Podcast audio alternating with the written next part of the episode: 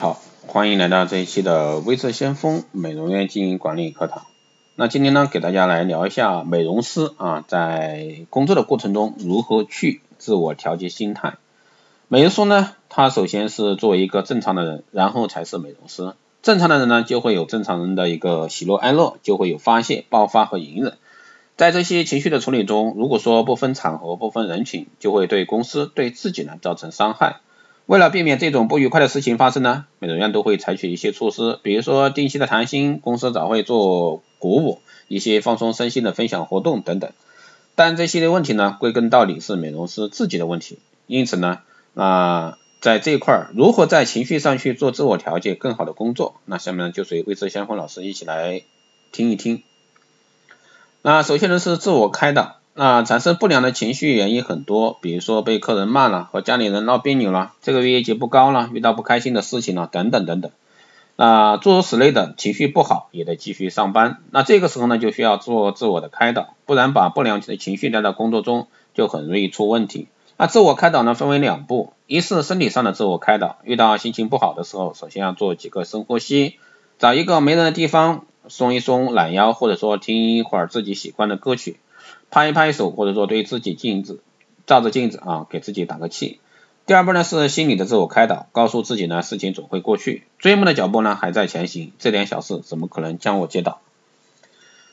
第二个方面是允许自己的失误，那很多不良的情绪的产生呢，都源自于自己过高的要求，要求自己不犯错，事事到完美。但是呢，事与愿违，是人呢就会有犯错误的时候，在犯错的时候呢，就会陷入懊恼和反思。那有些自尊心重的朋友啊，甚至会产生对自己的怀疑。那这时候，请相信自己，人无完人，金足五次啊，金无足赤啊，犯错不要紧，下次不犯就可以。那人生本来就是不断的解决自己曾经的问题下的成长，或者说自我修炼的一个过程。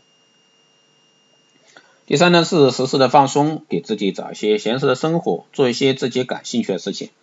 那我认识一个美容师啊，每天心情都愉悦，笑容开朗。后来打听到他喜欢小猫，后来自己下定决心养了一只。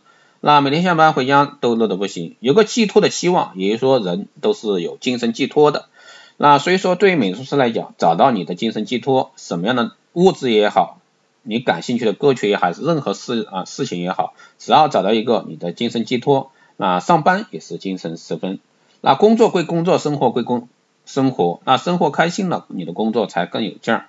所以说，建议各位美容师找一些自己的兴趣来做。喜欢看的书的买书看，喜欢听音乐的听音乐，喜欢宠物的不妨养个宠物，喜欢看电影那就多看点电影，诸如此类很多。只要找到你的兴趣，找到你的精神所所寄托的一些东西，那就好。当然，你也可以听魏志先锋老师的一些啊节目，也希望对你有所帮助。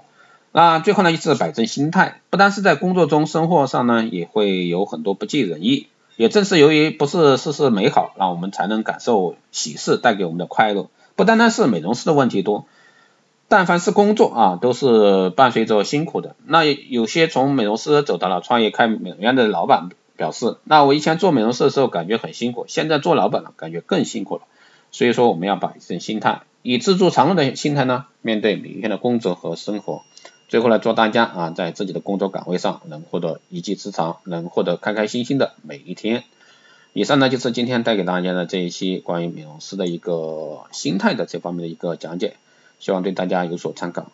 好的，这一期节目就是这样，谢谢大家收听。如果说你有任何问题，欢迎在后台私信留言，也可以加微知先锋老师的微信二八二四七八零七幺三二八二四七八零七幺三，备注电台听众可以快速通过。更多内容欢迎关注新浪微博微知先锋，获取更多资讯。